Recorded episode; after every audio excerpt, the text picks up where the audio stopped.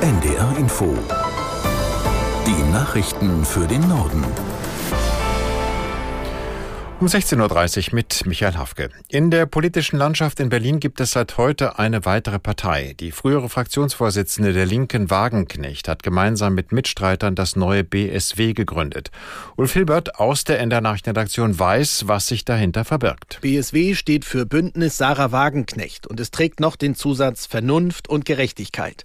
Auf der heutigen Gründungsversammlung wurden Wagenknecht selbst sowie die frühere linken Fraktionschefin Mohammed Ali zur ersten Doppelspitze der Partei Partei gewählt. Das BSW will demnach erstmals Anfang Juni zur Europawahl antreten.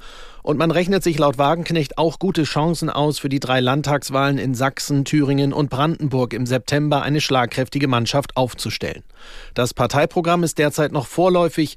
Hierfür will das BSW bis zur nächsten Bundestagswahl noch mit vielen Menschen sprechen, die von aktuellen Problemen im Alltag betroffen seien und die am besten wüssten, was getan werden müsse. Kein gutes Haar lässt die neue Partei an der aktuellen Bundesregierung. Die Ampel agiere unfähig und arrogant und gefährde damit die Demokratie in Deutschland. In ganz Deutschland haben heute Landwirte gegen die Sparpläne der Bundesregierung protestiert.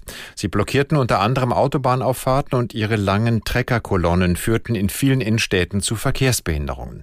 Laura Jahnke aus der NDR Nachrichtenredaktion fasst zusammen, warum die Bäuerinnen und Bauern protestieren. Die Bundesregierung hatte angekündigt, Subventionen in der Landwirtschaft zu kürzen. Ein Teil ihrer Sparpläne wurde vor einigen Tagen aber schon zurückgenommen. Die Steuerbefreiung für landwirtschaftliche Maschinen ist vom Tisch. Aber die Agrardieselrückerstattung soll gestrichen werden, zwar nicht sofort, aber stufenweise bis 2026. In Deutschland wird auf jeden Liter Dieselkraftstoff Energiesteuer gezahlt.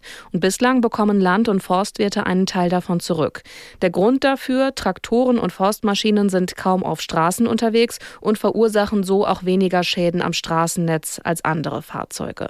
Diese Steuerrückerstattung soll nun aber eben schrittweise gestrichen werden. Und dagegen protestieren die Landwirte. Weitere Informationen über die Aktion der Landwirte im Norden bekommen Sie auch auf ndr.de. In Friseute im Kreis Kloppenburg in Niedersachsen ist ein Teilnehmer der Bauernproteste angefahren und schwer verletzt worden. Die Polizei prüft den Verdacht eines versuchten Tötungsdelikts. Es wurde ein Verfahren gegen einen 45 Jahre alten Autofahrer eingeleitet. Der Mann hatte in Friseute offenbar eine Blockade der Landwirte umfahren und erfasste auf dem Gehweg einen 35-jährigen Teilnehmer der Proteste. Der Fahrer entfernte sich zunächst vom Unfallort, wurde aber später festgenommen. Die CSU-Landesgruppe im Bundestag hat auf ihrer Klausurtagung im Kloster Seon den Umgang der Bundesregierung mit den Landwirten kritisiert. Die Kürzungspläne der Ampelparteien gefährdeten die Lebensmittelsicherheit in Deutschland, hieß es zum Abschluss der Tagung. Aus Seon Anita Fünfinger. Die Botschaft der CSU in Seon ist klar. Sie steht im Gegensatz zur Ampelregierung in Berlin an der Seite der Bauern. Der Umgang der Bundesregierung in Berlin mit den Bauern sei von Arroganz und Unverschämtheit geprägt, sagt Landesgruppenchef Alex Alexander Dobrindt. Demonstrativ steht beim Statement mit Bauernpräsident Joachim Ruckwied in Seon die halbe CSU-Landesgruppe dabei.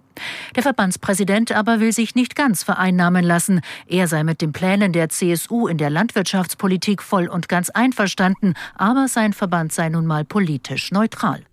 Die Zahl der Personen, die erstmals einen Asylantrag in Deutschland gestellt haben, ist im vergangenen Jahr deutlich gestiegen. Wie das Bundesamt für Migration und Flüchtlinge bekannt gab, beantragten 2023 fast 330.000 Menschen einen solchen Schutz. Das sind etwa 50 Prozent mehr als im Vorjahr.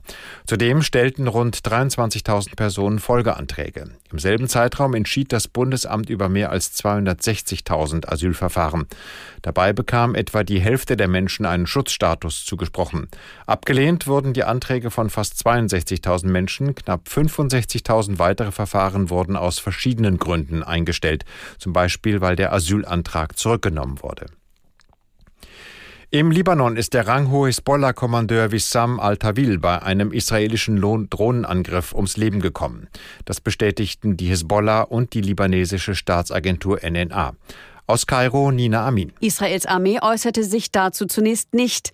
Angriffe im Ausland kommentiert sie in der Regel nie. Aus libanesischen Sicherheitskreisen heißt es, Tawil gehörte einer Eliteeinheit der libanesischen Hisbollah-Miliz an und sei für Militäreinsätze im Südlibanon verantwortlich gewesen.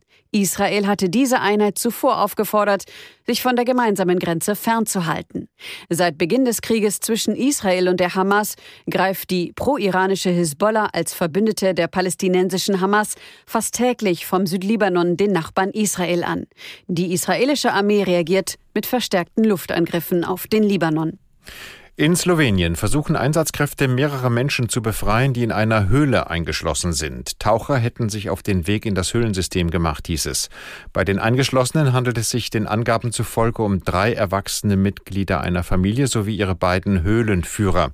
Ihnen soll es den Umständen entsprechend gut gehen. Helfer hatten sie bereits zuvor mit Lebensmitteln und einem Zelt versorgt. Die Gruppe war vor zwei Tagen in die Kreuzhöhle im Südwesten Sloweniens eingestiegen, die vor allem bei Touristen beliebt ist. Sie dann rund zwei Kilometer vom Eingang entfernt vom Hochwasser überrascht worden. Das waren die Nachrichten.